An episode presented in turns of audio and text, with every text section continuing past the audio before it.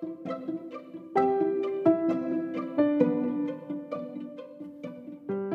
い、皆様おはようございます。このラジオでは片付けコンサルタントのまっちゃんが自分の選択で今を豊かに面白くをテーマに片付け、シンプルライフ、日々の学びについてほぼ毎朝10分ゆるくお話をしていきます。掃除や片付け、朝活のお供にぜひ聞いてみてください。はい、えー、くしゃみをこらえながらの会話でございますので、ちょっと違和感のある喋り方ですが、えーこのまま聞いてくださると嬉しいです。はい。えっ、ー、と、皆様いかがお過ごしでしょうか？今日のテーマはですね、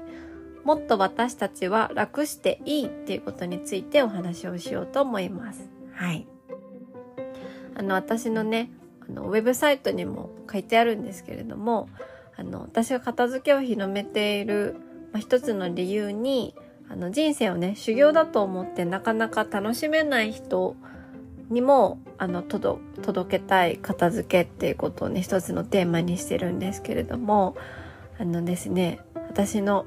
あのパートナーがこのポッドキャストを聞いてないことを願っているんですが先日ねあの彼のお家に行った時にですねあの別に彼のお家が汚いってわけではないんですけれどもまあ人のお家ですしねどこに何があるかもわからないっていうのとプラスなんだろうゴミはゴミを捨てる場所が何箇所かあったりとかスポンジがいくつかあったりとかなんだろうこうキッチンで何かを作る時とかにすごい頭を使うんですよ。このゴミは、このプラスチックのゴミはどこに捨てればいいのかわからない。ゴミ箱を探してどこなんだろうって思ったりとか、このスポンジが複数あるのは何か意味があるのだろうか、どれを使えばいいんだろうかとか、なんだろう、なんかこう頭をすごい使わなきゃいけなくって、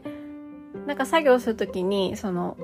まずなんか何かを探す、で、どれか決める、考える、わからない人に聞くみたいな感じですごくね、あの、エネルギーを使ってるのを感じたんですよ。そう。で、あの、これ私だけかなと思ったら、そこに住んでる、あの、彼もなんかちょっと、その行動をね、観察してたら、なんかこう、動作をするときに一回思考を挟んで、こう、しまってたりするところを見てて、あ、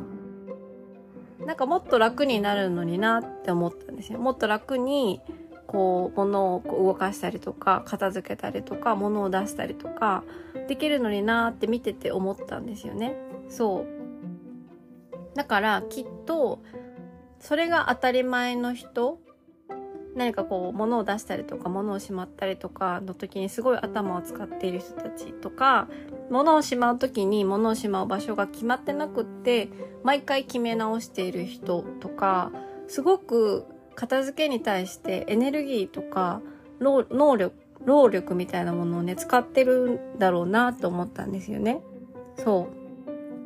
うでそういう人たちを見てると多分気づいてない人が多いと思うんですけどももっともっと片付けって楽に、楽になるのになって思うんですよね。そう。で、あのー、なんだろう。私いつも片付けってすごい楽しいよって、ファンファンって楽しいよって言うんですけど、あの、片付けに別に楽しさ求めてない人ってたくさんいると思うんですけど、まあ、楽しいの一歩手前として、まず苦しいとか、なんか、辛いとか、時間が長いからもうちょっと短いとか、あの、まあ、これぐらいの労力がかかるだろうって皆さん思っているところよりも、本当はもっと、もっともっと楽にできるんですよね、片付けって。もっと楽で、もっと気楽で、なんだ、もっと短時間でできるものなんですよ、本来は。うん。で、その楽を知ったら、その先に楽しいっていうのが待ってると思うんですよね。なので先にその片付けが苦しいとか片付けってめんどくさいとか片付けってすごい時間がかかるものって思ってる人は、まあ、片付けが楽しいって思うことよりまず最初に片付けっていうのはもっともっと楽にできることだしあのなんか私たちって何か作業をする時にある程度こう努力をしたりとか頑張ったりとかなんか時間を費やすことをまあ良しとする風潮があるんですけど確かにそれはすごく大事ですよ。努力ってすごく必要ですし、頑張るって大事なんですけど、片付けを頑張らなくてもいいかなって私は思います。はい。片付けて毎日やることだからもっとその頑張るとかえ時間を費やすとか自分のエネルギーを費やすことは片付けよりもっともっと大切なことに費やしてもらってね自分のエネルギーっていうのはすごく制限があることなので片付けはもっと楽していいしもっと短くていいしもっとなんだろうあの 力を抜いていいものだと思いますし、はい、力抜けることなのでそう私はそれを皆さんにしてほしいなと思います。皆さんがもし片付けってある程度労力が必要で労力が必要で時間がかかるものっていう認識がもしあるとしたらそうじゃないっていうことを知ってほしいしそんなに片付けにあのエネルギーを注いでいない人が存在しているっていうことを知ってほしいです。私はまとめて土日に片付けをするなんてこと今はしていないので昔はしてましたけどそう。もっと片付けっていう。のはね楽ですしあの片付けだけじゃなくてもそう。ですけど楽にできている人間が存在している事柄っていう。ことは楽にできる方法が必ずそこには存在しているっていう。ことなんですよ。そう。そう。まあ、片付けだけじゃなくて、例えば私は Excel のシートとか作るのすごい大変ですけどきっとエクセルに詳しい方っていうのはそういうのをちゃちゃっときっとできるじゃないですか。だから楽な方法を知ってる人にあのついてった方がもっともっと楽できるんじゃないかなと思います。はい。あのもっと私たちは楽して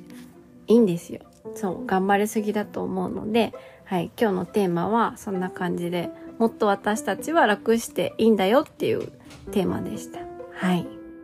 もっとね、楽して楽して自分が本当にエネルギーを注ぎたいって思うことに時間とか能力とかね、かけていけたらいいんじゃないかなって。それこそが私はエッセンシャル思考なんじゃないかなって思います。はい。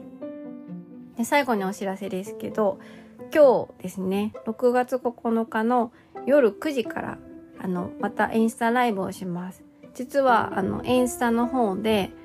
あの、私になんか聞きたいこと、片付けとか暮らしとか、シンプルライフについて何か聞きたいことある人って、あの、募集したらね、いくつかテーマいただいたので、それをちょっと連続で、夏ま、祭りの、夏祭りじゃないわ。あの、インスタライブのね、企画としていくつか何回か連続でやりたいと思います。はい。で今日の夜は、えっと、いつか使おうかもで捨てられないものとの向き合い方ですね。なんか今は使ってないけどいつか使うかもしれないとか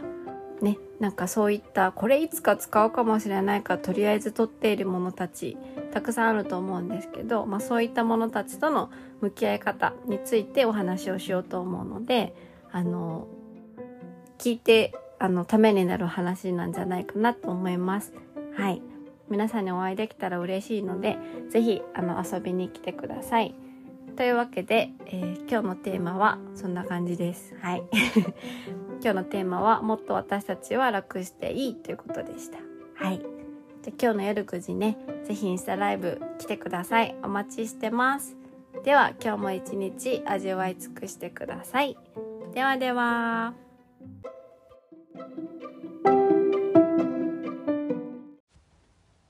はい、すいません。一つ訂正です。今日のインスタライブ夜9時って言ってますが、夜の8時からです。はい、よろしくお願いします。